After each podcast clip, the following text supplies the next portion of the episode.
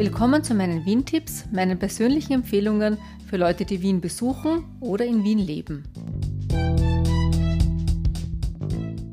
Heute kommt schon die vorletzte Folge über den Wien Rundum Wanderweg. Ich habe wieder ein paar Etappen zusammengefasst, und zwar 20, 21, 22 und 23. Und das nächste Mal ist dann schon die letzte Etappe, die 24. Dann kommen wir wieder an unserem Ausgangspunkt an. Wir haben uns getroffen bei der Station Rennbahnweg und sind dann mit dem Autobus 25a wieder dorthin gefahren, wo wir eben das letzte Mal geendet haben. Der fährt allerdings am Samstag nur jede Stunde, also da sollte man sich vorher informieren. Und der Start war dann Wagramer Straße, Ecke Süßenbrunner Hauptstraße. Und es geht dann über den Elfingerweg, nein, umgekehrt, über die Weingartenallee und den Elfingerweg. Sehr schöne Namen vorbei an einem Golfplatz, an einem Reitstall. Also es ist recht grün dort. Und man kommt dann nach Gerersdorf. Also diese Etappe hat überhaupt nur drei Kilometer. Und man könnte dann mit der Schnellbahn wieder zurückfahren. Die Stadtgrenze Wien-Niederösterreich verläuft direkt am Bahnsteig vor dieser Bahnstation. Ja, nachdem das eine kurze Etappe war, haben wir dann gleich noch eine angehängt. Die 21. Etappe hat 5,5 Kilometer und man geht dann so am Rande von Gerersdorf entlang der Bahnstraße durch die westliche Scheunenstraße, dann die Franz-Wallner-Gasse, die Schulgasse und rechts zum Badeteich. Ich habe eh schon ein paar Mal gesagt, die Route des Rundum-Wanderwegs ist auch im mobilen Stadtplan eingezeichnet und wahrscheinlich am besten, wenn man sich dort anschaut. Und dann kommt ein sehr schönes Stück entlang des Machfeldkanals bis zur Brünnerstraße. Das war ein sehr schöner Abschnitt. Das war sehr grün, es war sehr ruhig. Es sind uns ein paar Radfahrer, ein paar Spaziergängerinnen entgegengekommen und es gibt Bankerln. Wir haben uns dort auf eine Bank gesetzt. Wir haben auch sehr schönes Wetter gehabt. Das war sehr schön. Einer der schöneren Abschnitte von der ganzen Etappe. Nach dem Plan endet die Etappe hier bei der Erbpostgasse, wo die Autobuslinien 500, 502 und 505 fahren. Wir hatten aber den Eindruck, es ist leichter, mit der Straßenbahn zur U6 zurückzufahren.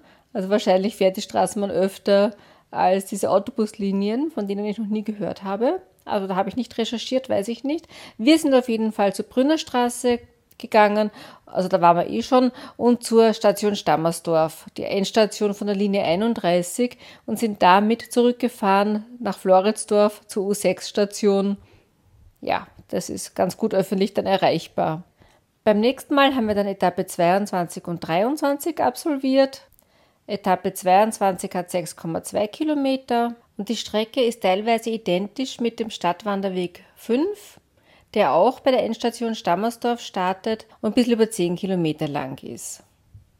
Also teilweise überschneidet sich der Wien-Rundum-Wanderweg auch mit anderen Stadtwanderwegen. Das ist uns immer wieder mal begegnet. Das ist übrigens unser nächster Plan, dass wenn wir mit diesem rundum und um Wanderweg fertig sind, alle Stadtwanderwege absolvieren werden, weil dann hat man wieder ein Ziel und das sind sehr schöne Spaziergänge. Ein Teil kennen wir eh schon davon, aber ja, trotzdem. Dann haben wir wieder was, wo wir eine Gelegenheit haben, uns in diesem Kreise ehemaliger Kolleginnen regelmäßig zu treffen.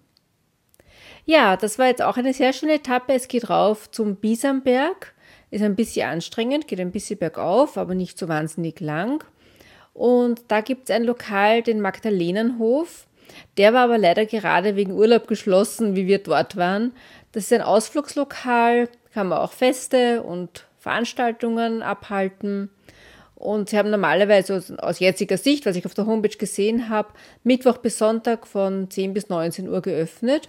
Und ja, war leider geschlossen. Wir sind dann hinunter die Senderstraße zum Steinernen Kreuz. Hier ist schon wieder das Ende der Etappe 23. Und hier sind wir eingekehrt in ein sehr, sehr nettes Lokal, die Flammerie. Da gab es so Flammkuchen, aber ich habe gegessen ein Liebdauerbrot und einen sehr guten Traubensaft. Es war auch wunderschönes Wetter. Es ist als Selbstbedienung. Es war nicht sehr viel los, so am frühen Nachmittag ungefähr war das und hat mir sehr gut gefallen dort, muss ich sagen. Hier endet eben diese Etappe. Man könnte mit dem Autobus 228 Station Senderstraße wieder zurückfahren. Wir sind aber noch weitergegangen, die Etappe 23 bis nach Strebersdorf. Das sind auch nur 3,8 Kilometer und es geht größtenteils bergab oder auch eben.